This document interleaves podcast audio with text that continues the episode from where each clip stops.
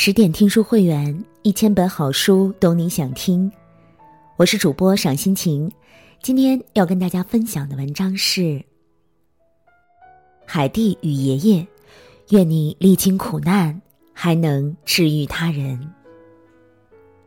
那接下来我们一起来听。有一个小女孩，满头卷发，一脸雀斑，却温暖了世界一百四十多年。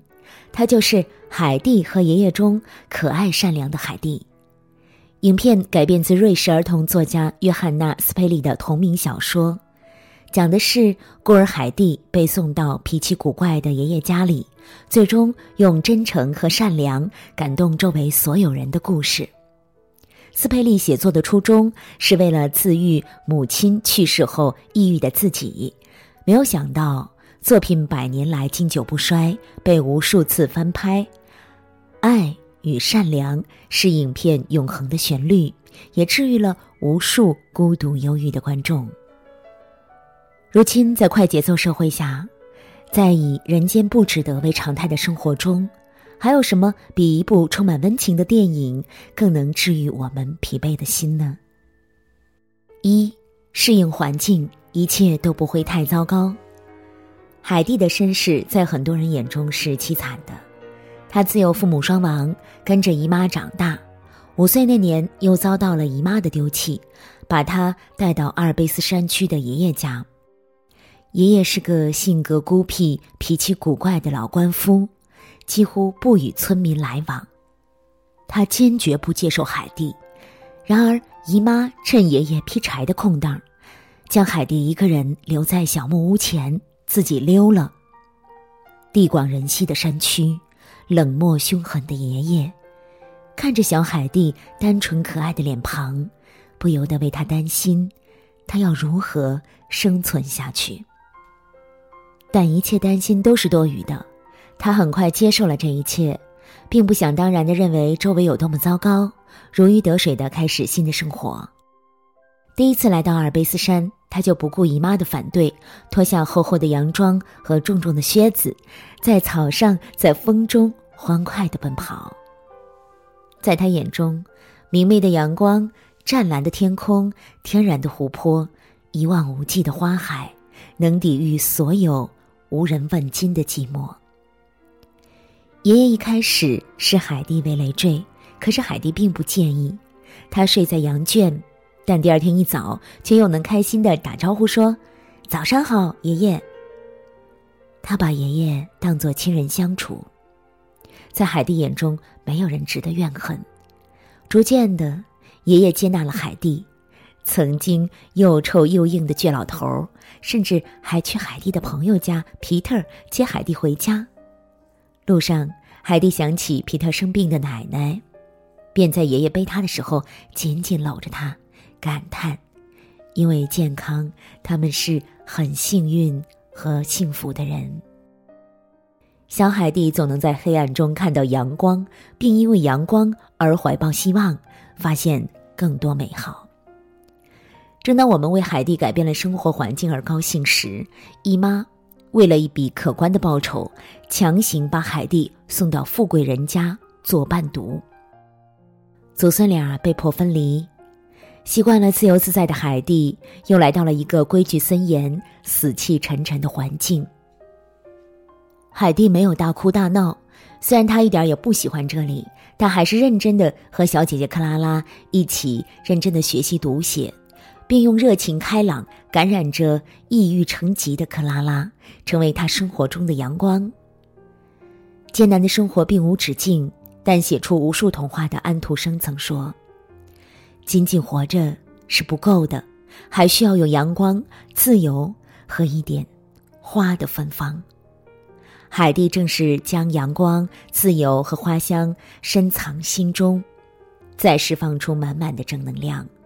所以，面对环境的改变，他的第一反应不是逃避，不是绝望，而是找到自己的一方天地。在逆境中，他用纯真逆转了一切。二，尽管真诚，生活会给你答案。虽然海蒂是个贫苦的孤儿，但却收获了几乎所有人的喜欢。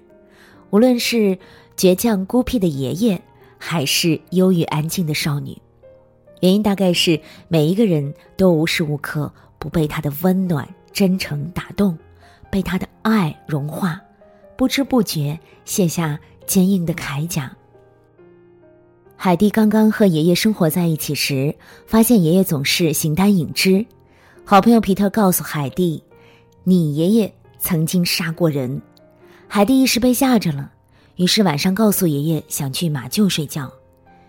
爷爷大概猜到了原因，只说了一句：“人们喜欢谈论邪恶的东西，你需要自己判断，相信自己的眼睛和耳朵，还是相信那些流言。”听完爷爷的话，海蒂隐隐意识到，离群所居的爷爷，或许只是为了躲避世俗流言的伤害，用凶巴巴的样子自我保护。海蒂紧紧抱住了内心受伤的爷爷，毫无疑问，选择相信他。这是两个被世界抛弃的人破冰的一晚，信任让两颗孤独的心慢慢靠近。这份爱虽然开始很短，但分量很重。海蒂爱爷爷，爷爷也将同样的爱回馈给他。他破天荒的为年幼的孙女儿做了把椅子。让这个家里有了属于他的印记，还为上学山高路远的他做了雪橇。好景不长，当爷爷和海蒂感情越来越深厚，却被再次到来的姨妈拆散了。爷爷追之不及，还遭到村民的冷嘲热讽。海蒂被送到了富裕的人家，小姐姐克拉拉是家中的独生女，她双腿患疾，常年坐轮椅。常年足不出户，因此很孤独。加之妈妈已经去世，爸爸常年在外出差，家里交由严厉的女管家打理，佣人们连大气儿都不敢喘，整个家死气沉沉的。海蒂用热情活力感染着每一个人，带给久病的克拉拉春风雨露般的生机盎然，克拉拉也重新找回了笑容。虽然吃得饱、穿得暖，还能和克拉拉一起接受上流社会的教育，但是海蒂没有一天不思念着爷爷，甚至因太过思念故乡，患上了梦游症。它只是一只在阿尔卑斯山上自由翱翔的雏鹰，不属于精致的鸟笼。好在克拉拉的父亲和奶奶觉察到了这一切。他们非常善良的放这个自由的小精灵回家，海蒂将爱无私给予克拉拉，克拉拉一家也回馈他想要的自由。开明的奶奶甚至还把克拉拉也送来了阿尔卑斯山看望海蒂。和海蒂在山间自由玩耍的克拉拉，天天和美丽的大自然接触，真切的感受到了自由和幸福，自己心情也越来越好。一天。在原野玩耍时，蝴蝶亲吻克拉拉的脚背，克拉拉忍不住伸手想触摸这一切。奇迹发生了，克拉拉站起来了。卢梭说：“人生而自由，却无往不在枷锁之中。”在城市里，海蒂、克拉拉都病了，是大自然治愈了他们，而他们之间的爱，便是连接一切、铸造。奇迹的桥梁。三，所谓治愈，是心存善念，眼里有光。海蒂就如阿尔卑斯山的小精灵，用善良治愈着周围所有的人。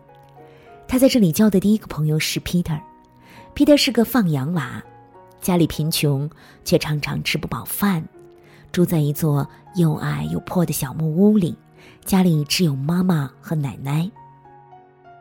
海蒂的眼里从来没有贫穷贵贱之分，他兴高采烈地去 Peter 家里玩，却发现和善的 Peter 奶奶双目失明，牙口还不好。家人随口提了一句：“奶奶只吃得下软面包。皮特家显然无法满足老人的愿望，但海蒂却偷偷记下了这些。后来来到克拉拉家，每餐都能吃到新鲜的软面包。海蒂每次吃饭都请求要双份面包，他收藏起一份儿，渴望着有一天回到阿尔卑斯山，把面包带给皮特奶奶吃。善良时灵魂的返璞归真，心存善念的人总是将一颗真心慷慨给予，而不是对别人一味索取。善良的小海蒂虽然对别人从无所求，但是也有着自己的梦想。这源于课堂上老师的一次提问。老师问：“你们长大后的愿望是什么？”牧羊人的儿子答：“牧羊人。”铁匠的儿子答：“铁匠。”唯独小海蒂怯生生的回答说：“我想写故事。”与众不同的回答却遭到了大家的嘲笑。海蒂只好把这个梦想埋藏在心底，直到遇见了自己的人生导师克拉拉的奶奶，才敢于再次倾吐愿望。大家都笑我，因为我想写故事。克拉拉的奶奶是一位真正的贵族，他有着高尚的情操与涵养，从不以貌取人，只洞察人心。他送给海蒂一个笔记本，并坚定的告诉他：“那是因为大家知道的太少，而你看过更大的世界。如果生活中有什么使你感到快乐，那就去做吧，不要管别人说什么。”海蒂脸上充满幸福的微笑，因为奶奶为他懵懂迷惑的人生起始之路拨开迷雾，让他知道梦想是美好且值得追寻的。海蒂眼眸有星辰，心中有山海，也终于可以勇敢的以梦为马，不去山高路远，奔向自由之地。这就是这部影片的温暖之处。虽然，单纯善良的小海蒂总是带给周围人美好，但也有自己的迷茫和无力之处。他治愈着别人，同时也被周围的人治愈着。正如这个世界需要的那样，心存善念、眼里有光的人，值得这世间所有的美好。这不是我们最大的温暖与希望吗？我们时常会感慨，历经世事，岁月沧桑，成年人的善良成为了易碎品。我们以为经历过挫折就丧失掉了善良的勇气，却全然忘了，许多带给身边善良可爱的人，恰恰也受过苦难的侵袭。只是他们选择遗忘，把自愈留给自己，把治愈带给对方。这就是为什么看到海蒂清澈纯净的微笑，我们却流下了感动的泪水。是一份怀念，也是一份珍惜。生活不易，愿你依旧对这个世界仍保持善意，这足以让我们在寒冬中满心温暖，怀抱希望。更多美文，请继续关注十点读书，也欢迎把我们推荐给你的朋友和家人，让我们一起在阅读里成为更好的自己。我是赏心情，我在美丽的渤海之滨山东龙口向您道声晚安，晚安喽！用我的声音让您安静而丰盈。